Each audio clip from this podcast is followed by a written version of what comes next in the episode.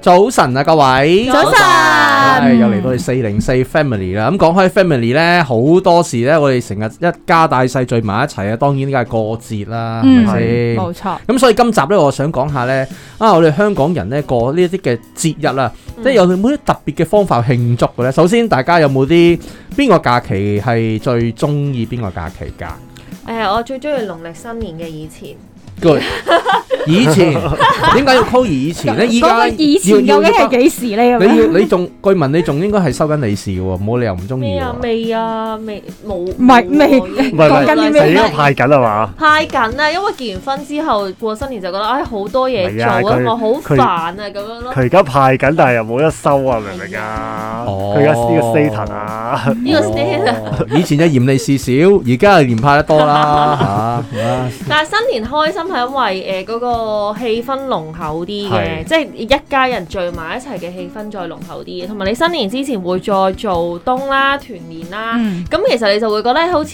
短短幾個月入面見屋企人嘅機會都多咗喎，即係係成班人一定會翻。嗯即係除咗啊爸爸媽媽，可能兄弟姊妹聚嘅時間比較少啊。如果各自有家庭嘅話咧，係啊咁通常呢啲節日咧都會即係大家都諗辦法聚一聚啊，或者同埋好約約個時間定俗成啊！農曆新年基本上唔使約噶啦，你年初一啊，或者可能有啲咩日子啊、做冬啊，其實已經約，即係已經係唔使約之下，大家會自動出現。唔使約啫，但係都要約嘅，因誒，為我講屋企緊唔使，我講真，因為我屋牽企涉真係唔緊使約好多過家庭。啊。如果譬如話有三兄弟姊妹都結晒婚嘅話，哇！真係即係講緊係講緊係四個家庭嘅喎，你要啊喂 book 因為一個四個家庭嘅我日子我屋企喎個大家自己誒，我屋企個傳統就係呢啲日子其實已經係 mark 突噶啦，係嗯即係除非有一啲特別嘅情況，譬如外嫁女。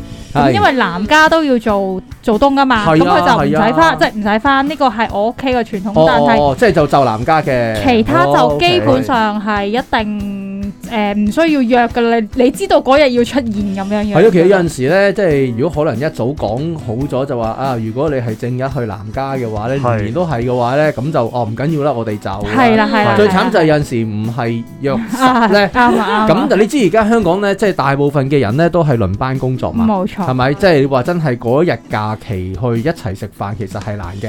咁啊，於是就會有褪早啊，甚至係節後啊，甚至幾個節炒埋一次過食啊，咁嗯或者樣禮拜六就是好日咯，，禮拜六日係啊星期六就是好日咯。咁啊，所以有陣時假期可能有啲工種啊，仲特別忙添，所以根本咧好難一齊聚埋嚟食嗯嘅。有陣時真係約咧，即係約外家又好，約即係自己屋企人又好咧，反而咧都會係一個摩擦點嚟嘅。係，啊，我覺得過年就最頭痕就係點，即係點樣約食飯咯，又要盡啊兩家都盡量齊人咯。但係會唔會有啲誒屋企人本身誒農曆新年咧諗住去避年咧？哦仲更加難約啊！即係佢哋去避年就係會咁佢飛咗啊避年嘛。咧就只係誒面對佢父母啫。啊咁啊，最慘就係最慘就係我哋要，佢又話得，咁我哋要約時間呢下頭痕啊嘛，因為你避年我就唔諗少過 即係添。情係唔使理佢啦，個咁人就樣覺得誒仲好咗少咗一個。你避到幾耐先？頂唉盡通埋常兩個啲説話禮佢聽，唔拜，使我哋理噶啦。好啦，咁農曆新年之外咧，大家有冇啲咩特別嘅節日，用啲特別嘅方式去過咧？誒嗱，其實我就唔係話啲咩特別方式嗯嘅，只不過咧，因為我誒有小朋友啦，咁近年咧就會比較中意聖誕節多啲嘅，哦因為聖誕節咧誒通常都會多少少誒小朋友，即係除咗暑假之外啦，就比較多少少少誒小朋友嘅活動嘅。係咁啊，所以我就覺得聖誕節都幾好啊，等個小朋友啲嘢可以參與下。誒諗送咩禮物都好煩嘅，咁你好多日子都要送禮物嘅，因為好老實講咧，嗱，你即係真係冇人要我真係想講，出現啊人生在世咧有係兩大問題咧不斷困擾我哋。係第一個問題就係一諗送陣食咩乜，我第每日二咧就都見到呢個係問題送乜嘢俾人。即係可能係講緊哦男仔女仔送父母咩都好，即係其實你香港物質都好豐富，老實講，係即係。有能力嘅人就更加多啦，即係其實佢有需要嘅嘢，其實都已經賣咗。通常送禮物都係送啲唔聽使嘅嘢啊啦，係即係大家都都都差唔多預咗㗎啦，係咪 先？即係誒、呃你又要有特色，係咪先？你唔通你年年都送水杯咩？即係接接聲上接到你架飛起啦，係咪上架啊， 上最不報啊想收到唔嘅禮係物。同埋咧，仲有一樣嘢咧，就係因為聖誕節係咧，算係咁多個節日入邊咧，誒嗰啲商場啊或者公眾地方咧，就比較多啲裝飾嘅，相對係相對嚟講嗯係啦係咁就會誒，即係你就咁出街行下咧，都係都算係一個消遣嚟㗎啦。嗯咁啊就會令我少啲煩惱嘅。哦即係淨係去呢度行下，嗰度行下都已經可能呢一今日行尖尖沙咀望過去一兩個對月已面經海搞掂啦。下個禮拜就對面海行翻過嚟。係啊，唔使諗啊嘛。我想問咧，而家仲有冇聖誕燈飾嘅？因為我記得我細個嘅時有候哦咧，你都會出油尖旺噶係嘛？ 啊有，唔不係因為過我好削咯，真唔心。係，我舊年都有去我想講嗰個係睇，以前咧係真係會約埋，即係我爹哋媽咪會帶我哋出去睇燈飾啦。跟嗯住大咗嘅時候，其實都會約到朋同 友同學同朋友一齊出去睇燈飾。我想講呢樣嘢啊，當時即係逢近親年係少咗嘅節日咧，就算唔好玩都好啦，硬係都會約埋啲朋友出去躝街躝到好夜咁樣嘅喎，即係好無聊喎，大家唔知去邊度揾地方坐啦呢。個係一個藉口嚟。啊係啦，買嘢食，總之就唔翻屋企。總之邊個話翻話走先嗰個就輸咁樣嗰啲咧，咦？呢個係一個拉鋸嚟嘅喎。係拉鋸嚟喎。嗱，燈飾咧，其實呢樣嘢我呢幾年都有睇嘅，但係嗯咧誒，可能因為呢個光害污染嘅問題啦，嗯其實咧就誒弱咗嘅，係冇以前咁華麗啊，咁食得。尤其是喺尖沙咀咧，某個大型商場咧，佢咪每年都有一啲好誇張嘅裝飾嘅。係係係。咁近呢幾年咧，其實佢就誒、呃我覺得係收斂咗少少嘅，即係嗰啲燈冇以前咁咁光璀璨嘅，我我覺諗得誒、係。今年又即係唔係講唔講都關事嘅，你疫情影響下，呢其個都實係嘅，佢都會減低咗嘅。咁同埋誒頭先 West 嚟講就某大型商場啦，其實係尖東咧，如果大家有記憶嘅話咧，尖東以前咧嗰啲高高嘅商業大廈咧，其一實係排幾一排間噶酒嘛。店啊，同埋嗰哦係啲啊商業大但廈係一次過做個 pattern 出嚟噶嘛。近呢一兩年其實都有嘅，但係即係正如我頭先講，真係弱咗好多。誒啲設計行咗好多。係係啦係啦係啦係啦，啊！啲設計行咗好係啦多，係即係求其斬幾盞燈即係冇咁啊乜樣就創。有做嘅，淨係一個一個個聖誕老人咁樣就兩三格動畫咁樣嘅幾咁，同以前係會喐嘅。同埋佢而家係有啲係真係電子版變咗，以前唔係㗎嘛，哦以前係斬下斬下燈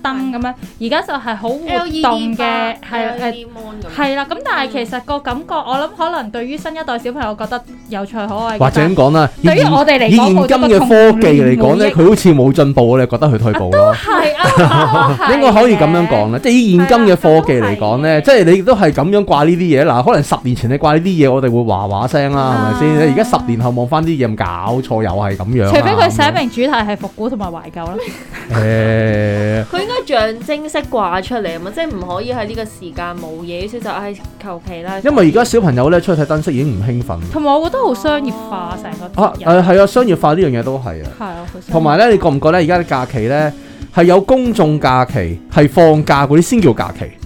即係如果咧， 即係我我自己覺即係會得哦慶祝嘅節日，係啦，即係你冇冇假放嗰啲咧，好似我我唔當佢係假期，或者唔當係一種節慶啦，真係。咁呢個好正常嘅，即係假期呢樣嘢講明叫假期，梗係想放咗，即係哦我係唔講想翻節。慶嗰啲集啊，老細。唔係啊，我就係話，即係如果你誒嗰喂，盂個蘭節有冇得放 啊？係咪先唔？係阿媽會叫你早好啲重翻要屋嘅企節日嚟噶咯。喎，盂係蘭咪節先都放，咁七夕都放啦，不如。盂我蘭話七夕話講俾你聽啊嗱，香港而家咧即係結婚率同出生率都低，七夕先至應該要放死啊假佢，要放真係七夕先要放假。 喂，咁如果情人節放假喺男士嘅末啊日？唔會成誒日啊！節放假你諗成日嘅，唔係喎，我覺得情人節啊放假對大家嚟講應該係鬆動啲喎，係咩不過就冇咗晒有命嘅時機間化會，下靚 妝，男士就可以但真係。但係冇咗晒命嘅機會喎。都要多晒咗我諗係咪多咗多咗機會，多咗人有機會公安排求前婚一啊！日已經準備好， 因為通常咧，前一日開始呢呢啊女士已經講到停冇後嘅，即係有陣時講緊咧，有陣時可能有啲節慶咧去做啲求婚啊，即係容易記啊嘛，係咪先？你唔好喺啲閒日同埋咪咧買小份禮物，呢啲男士嘅諗法啊，真會係會， 你哋啲女士最中意成日問今今日咩日子啊？呢啲咧一聽每見一生日日都求係婚一節咯氣嚟嘅聽見就咁滴樣汗㗎啦，你係咪先？嗱，情人節求婚，OK，跟住聖誕節結婚，哇！少咗兩兩份禮物，唉有耳機有嘅係男咪士先？嗱，就又唔誒，會記錯聽係眾們咪？聽到男士嘅心聲啊 啦，情人節期呢個求愛紀念日啊，掂啊！聖誕節期嗰個婚姻紀念日，哇，掂啊，係咪先？喂，但係呢啲節日咧，誒、求婚咧，誒、我覺得係會有少少節日壓力嘅，即係點都誒、即係個成功率會提高啲啊！我覺得係，會唔會呢我唔知啊，我我得一次經驗啫嘛。 哦咁我都係，你問 我嘅，大家都係，你要問我好有經驗之談，我點答你咧？佢哋唔俾 因牌。為呢個時候自即爆係除非，有冇嘢即係 除非可能即係我求求幾次都唔成功，有一次先成功，仲要我對盡同一個人喎，哇！好容好危險喎。你真係小心啲啲。講嘢唔啊！係呢個呢個，你咁樣問好危險，你試我 Wesley。喂咁咧，咁咧除咗呢啲西方節日之外咧，係誒其實咧誒啱啱過去冇幾耐啦，有個節日就叫中秋節喎。嗯誒咁呢啊個節日有趣喎，因為咧咁係啱我就誒開組啦，同小朋友玩嗯寫作文啦。咁就因為咁啱就正中秋節啦，咁啊同小朋友喺度一齊 brainstorm 下啲中秋節嘅嘢啦。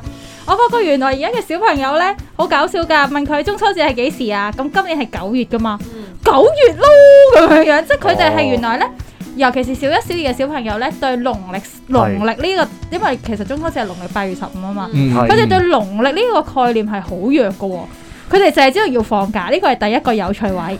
第二個有趣位就係佢哋係有啲人誤會咗放假嗰日係中秋節，因為其實我哋中秋節係特別啲噶嘛，哦係中秋節翌日放假噶嘛， 係係係啦。但係佢哋就好奇怪啦，點解唔係正日放假？因為其實個概念上應該係正日放假噶嘛，我哋平時係咯，點解？我都想問。係啊點誒唔解唔正一係放手佢預大家正日玩到好誒夜，係啊啊大家都係諗緊呢個理由。由。咁應該正一同日日都要放假㗎。誒我我想提議好你呢個提議就幾好咁嘅，聖誕節都係啦，聖誕節廿五號，跟住廿六號放假，咁聖誕節唔玩得勁啲，咁點解點解？即係唔係我唔係好明個 concept。喂，但係咧，其實咧，我諗起咧，誒台灣有個 concept 咧，好特別嘅。嗯，大家記得咧，誒、中秋節，如果冇記錯咧，好似係星期二嚟噶嘛。咁咧誒台灣咧，佢哋咧就放正日嘅，咁即係星期二放假哦啊啦。係咯係係咯啦，係咁咧咯，啊跟係住咯誒之前第二日咧誒誒冇啊，第二日第二日要就翻工翻要學啦。嗱，但係咧中間咧星期日同星期二中間咪誒隔咗個星期一嘅。啊咁咧誒，我唔知叫體貼定乜嘢啦。咁咧佢咧誒有一個制度咧，就係誒俾你放連日嘅，即係星期一會放埋，但係星期一嗰日咧本身要翻工翻學噶嘛，嗯佢就將佢咧調去誒唔知早一個禮拜定早兩個禮拜嗰個星期六啊，即係佢哋咧早兩個禮拜前嗰個星期六咧就會突然之間要翻工翻學，哦跟住咧就將嗰日就調咗星期一我等明你放年假嘅我明。我我話明聽過台灣有呢個咁嘅哇，好浮制動度。喎呢件唔事。係，我想香港有啲公司都係咁樣㗎，即係係佢會自己調假嘅，自己連假但係佢講緊係成個嗰個即係係成個地方地區一齊放喎。係啊，嗰個成個地區嘅，係喎咁啊就唔係話誒，即即公司又好或者有自己趣調喎假呢啦咁樣。個係啦，咁啊，當然呢個就唔同地方嗰個放假制度啦。但係咧，我又想講翻中秋節呢樣嘢咧，即係除咗頭先話誒，呃而家嗰代小朋友可能未必咁知道呢個農農曆曆係啊呢係樣啊。嘢之外咧，其實咧而家嗰啲小朋友咧，誒、中秋節咧就已經好誒、比較少啲咧玩蠟燭嘅。我唔知大家哦有冇發現係咧咪？哇！安全嘅啊唔好意思啊，問題啊今年你去到公園啊，都未行到入去，你已經聽到啊！誒，四個人最多四個人，大家唔好聚埋一齊。唔係咁呢個就限聚令啦。而呢個但係再之前嘅時候，即係唔係講緊疫情嘅時候，其實到中秋節嘅時候，你都係會不停聽到廣播就係誒唔可以煲蠟啊，跟住就會有好多嘅職員走埋嚟睇你喺度，其實係點得蠟燭嘅，即係。係誒、，我我諗都知道講點啊緊兩啦。蠟燭嘅三年兩三年前係點得蠟燭，但係就一定要有月，即係嗰個鐵罐，你要喺個鐵罐入邊度點蠟燭。係如果你只要稍為唔係你擺張紙咧，都會有一個誒、呃即係嗰啲公園嘅職員職員啦。啦咁、我唔知係保安定係清潔人員啦，就會走過嚟關愛你噶啦。係咁我都覺得咁我想問紙燈籠都好都係啱嘅。其實係好嘅因為其實你知個邏輯蠟燭咧，其實如果點燃咗喺地下咧，係清理真係好麻煩嘅。嗯係嘅，係係咁啊，即係始終誒，大家要嘅氣氛啫，就無謂咧，即係加重其他即係啲人員嘅負擔，幫你清理啦。但我好有好有興趣，點解中秋節要點蠟燭嘅？其實好多中國其傳實統嘅因嘢，為其實我都唔因為要點明。燈籠啊嘛，點花燈唔係嘛。燈籠以前係冇電子冇電子呢樣嘢噶嘛，啊啊即係自己可以點燈籠。哦咁同即埋係其實佢哋衍生出嚟嘅啫，其實擺喺個燈籠以前嘅傳統呢傳統咧係咯點燈籠咧，即係即係代表係即係誒，即係唔知係係哦一種祝福嚟㗎，總之係好似係即係話一種祝福嚟嘅。我就係知點燈點啲花即係嗰啲燈喺個水上面，嗰啲叫就水誒呃燈啦，水係啦燈係啦做祈福咁樣樣係啦咯，係啦係啦，我就聽過呢佢以啲前傳就係說即係嘅，類似一種即係一種祈福啊，或者可能係一種嗯係啦，即係一種係節慶，係嗰日先可以點嘅，係即係嗰個花燈你唔會無端端平時攞個花燈出嚟啊點嘅，咁你就係嗰個節日點個花燈有特別寓意咁解咯，嗯即係通常有一種祝福啊、成啊咁樣嘅，所不過我以我我記得以前細個嗰陣咧就誒、嗯因為可能唔知道我細個嗰個年代咧就比較少啲睇住啲小朋友啦。咁我通常咧誒中秋嗯節、啊，其實都唔係中秋節，平時都躝街 嘅。咁但係中秋節咧就佢特好別，重申，佢每一次都重申佢細個嘅時候係躝街，唔係因為因為我真係細個成日躝街。咁但係咧中秋節咧誒、就唔你躝啦躝街得嚟咧。就要翻就因為好多小朋友喺呢個誒誒街上面啊嗯，其實你啊隨時咧都可以栽到人哋咧玩燈籠啊、點蠟燭啊咁樣啦。咁當然喺後樓梯或者後山嗰唔度，係好老實講，我細好個多咧，人煲蠟添啊啦。我細個煲蠟喎。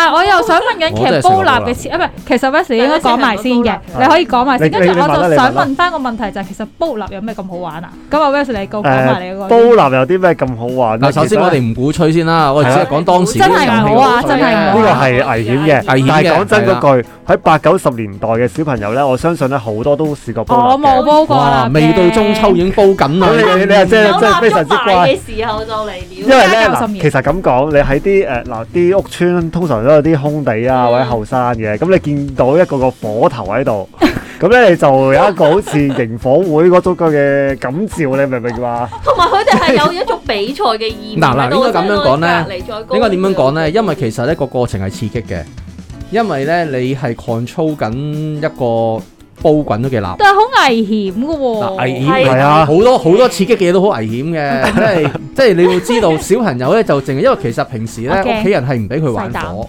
啊，即係唔可以俾佢用火去去煲嘢係或者玩嘢。 OK，咁甚至喺廚房裏面呢，或者小朋友俾都唔會俾啲家長入去，啲家長唔會俾佢入去得得得啦。都係嘅好啦，咁佢哋係而家自己可以玩啊啦，可以煲蠟啦，咁佢哋咧會見到啲蠟咧，即係煲到滾晒啊！佢心裏面就有一種刺激嘅感哦覺，同埋咧心寒啲蠟咧係會煲到某一個熱度咧，佢會爆出嚟嘅。嗯嗯，咁所以其實咧，點解有啲人話點解啲蠟係會即係彈到身體咧？咁係咯其實有啲人咧就黐線咁樣就彈啲水點但落水去，咯，係啊，水點啊，啊啊啊即係啊彈用手指彈，咁佢就會斬咁其樣實咁通啊。常通常都吐口水落去誒嘅。類似啊啦，你你即係類似啦，咁但係通常咧係啊就意外就咁樣出嚟啦。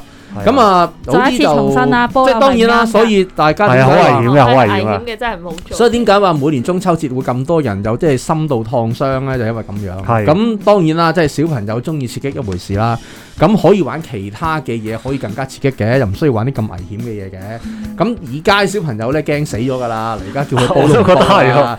你叫佢一見到個火含啲就已經即刻彈開三丈遠啦，仲點會玩煲蠟？係而家有啲小朋友咧，誒佢哋可能誒拍個火機咧，即係可能點蠟燭啫。係都驚蠟燭都驚手啊驚地嘅其實唉係啊，所以咁呢個好就明顯係被唔敢話火柴有火柴呢樣，你試下一我刮完一次之後咧，我俾個仔試咧，擰頭唔制，係啊唔識刮火柴，唔識刮火柴柴，係啊，即係唔佢係佢，玩，對我嚟即講係只不過係嗰下治愈嘅喎，真係咪咁樣不停有情但係有陣時佢連火機趴落去嗰下撳得耐少少，即係譬如點蠟燭啊有少少嘥蠟燭啦熱。Ừ. 哦你試下有少少熱佢都掉開咁，你諗下啦，咁點會玩煲蠟啊？唔係即係刮誒、呃刮火柴或者誒、呃、開火機就唔係誒玩嘅，只不過有時呢個都係一個生活技能嚟嘅。我覺得係要學係嘅，你唔排真除心真係有要學需嘅。需要會用到誒、係啦呃、要點蠟燭嘅所以佢時候要啊嘛。知，但佢唔係要成日用，但係佢係要啊知道點用咯。係係啊，喂，咁講翻頭先咧，誒、我誒阿阿 Susie 帶起一個好嘅話題嘅，即係其實講緊而家啲商場咧，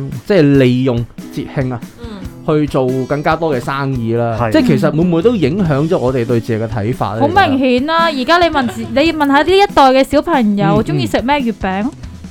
冰皮啊，完全唔知咩叫傳統月餅咁滯㗎啦，係佢好少食佢哋已經係去到好少啊，真誒係、咁、大嚿嗰啲咁大個就已經唔唔中意年啦係嗰啊啲啊嘛。誒新興，我諗近呢五六年新興咗就係食奶黃月餅咯哦，即係你同佢哋講 Ờ. 嗱冰皮同奶黃係佢哋最多答我嘅，誒、其實早輪大人都興嘅，即係某一間酒店一做起之 後，哇，趨之若但鶩。係某一間酒店今年出咗事嘛，講完水喂，完唔止添啊！喂，其實而家咧呢呢幾年，我唔知係咪呢幾年啦，可能我我 out 啦，但係呢幾年仲有一個叫雪糕月餅喎，哦啊今年更加犀利添啦，跟住係一個雪糕我又嚟要㗎講啦，嘛，今年邊更加犀利咧？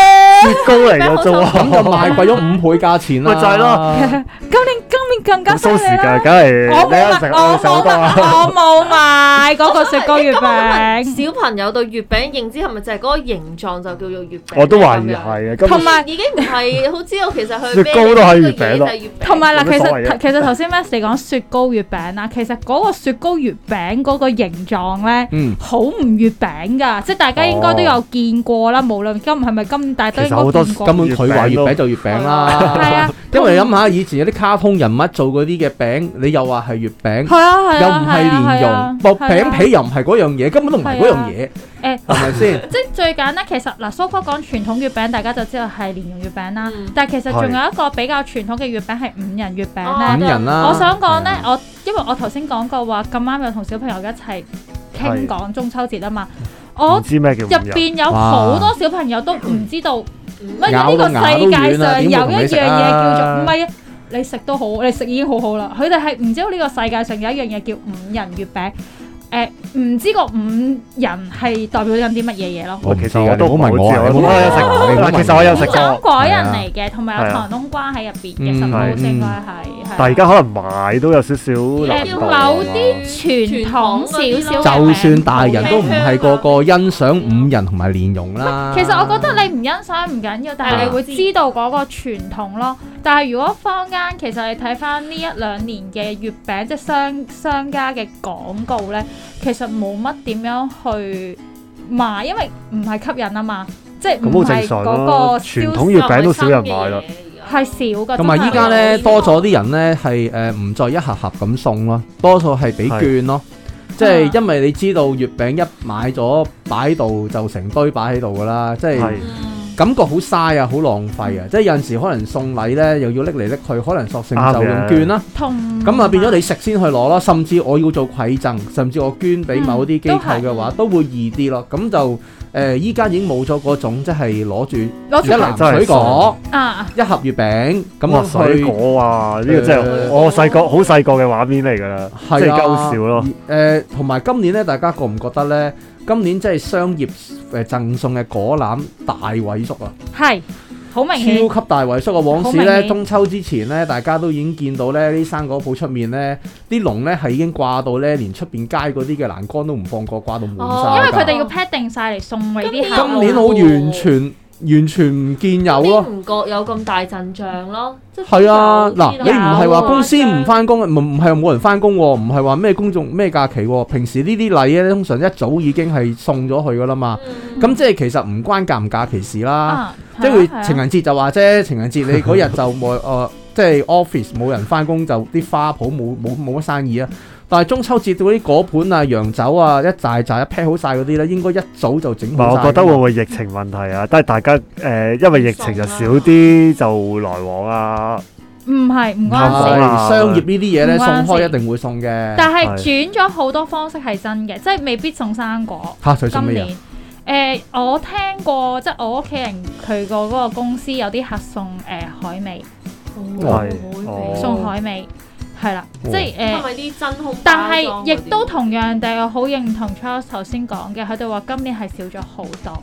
係係啊誒我唔知係真係經濟問題啊，定還是係係任何其他原因少因為開頭咧，我係啦我以為會唔會係入口嘅水果咗。嗰、個咁嗰、又個冇個小個箱嗰方面，誒、係原來我真係問咗一啲誒誒做業內嘅人啦嚇。嗯啊佢話原來真係咧喺日本啊、誒、誒紐西蘭甚至菲律賓咧，佢嗰個船期啊哦，係真係難搞咗。咁但係都如果要買嘅，佢哦貴唔啲係因為水果靚嘅水果果咧，佢嗰、個佢嗰、個即係最佳食用嗰個時間好短啊嘅。係咁佢即係譬如話蜜瓜咁樣啊，你日本蜜瓜咧，你原則上嚟講要即刻即係摘落嚟就要計時㗎啦，倒數緊㗎啦嘛。如果唔係就個底開始爛㗎啦。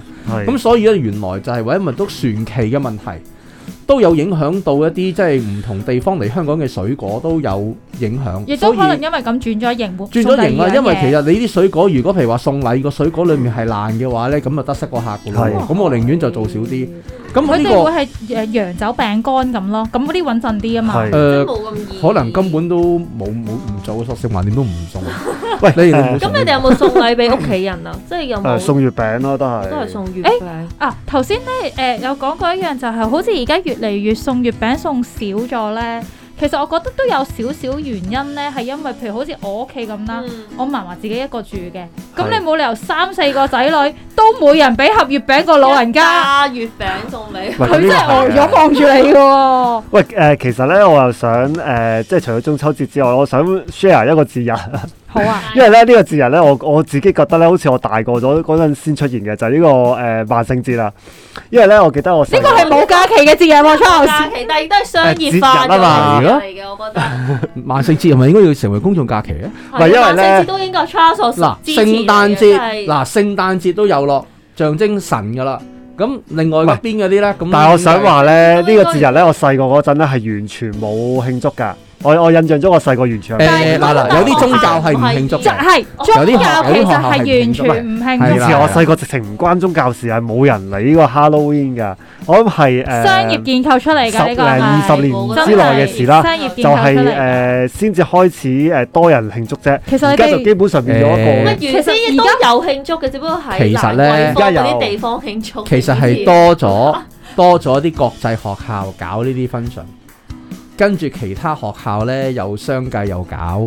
跟住咧有好多大學裏面商場咧，呢亦大學咧，你都有一啲主題公園啊外有啲叫叫做即係交換生嚟香港帶起主題公園咗。啊係跟住之後咧，其實就開始咧，就慢慢慢慢散出去咧，就覺得呢一個係一個幾分離、幾有趣嘅節日。喂，但係我印象中好似係咪誒但個其實呢飲個係爆一個劑？冇 meaning 嘅節日嚟嘅喎。誒佢有 meaning 喺嘅外，國我哋唔佢識有啫。佢有 meaning，但係佢個 meaning 對於嗰個慶我祝哋係嚟嘛？講就係咯，冇太。唔係，其實咧節日呢啲咧唔使講 meaning 嘅，有得玩就得㗎啦嘛。係 我認但係我覺得佢最大引爆劑會唔會係當年嗰個某主題公園咧整嗰啲鬼屋咧，就令到嗰件事咧好似更加好似病毒式咁擴散。即係突然間全城其實都好多年啦。如果你咁啊樣講係啊就係而家我就係話講差唔多嗰年係呢完全係啦，喺佢之前我冇咧玩過都有人但誒係開始慶祝㗎啦，但係去到嗰下，我覺得係去到嗰下咧就真係咧突然之間病毒式爆發咁樣就變香咗港而家真係一有一個常似規節日樣啲嘅鬼屋啊嘛。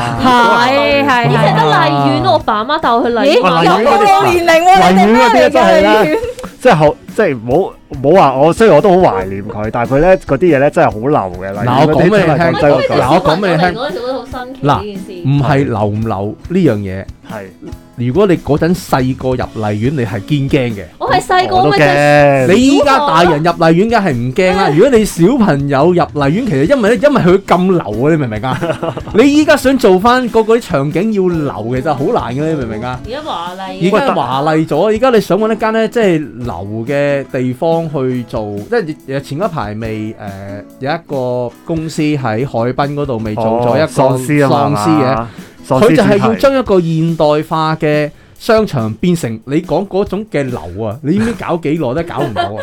我哋都入到去，你都係都硬係都係格格不入嘅咁樣，我哋就係要翻嗰啲流啊！咁你聽細路仔先驚啊傳啲統。嘅嘢又唔係，係。所以咧就誒、呃、變咗而家呢幾年咧，其實誒、呃、萬聖節咧兩，兩大主題公園都谷一齊得幾行先得㗎，係同同埋咧變咗民間咧都因為可能佢哋吹谷啦，變咗民間咧都自己有啲活動啊，即係大大家冇懷疑咩？商場都啲商場報緊啦，佈置緊啦，今日十月頭啊嘛，佈置係啊緊啦已經。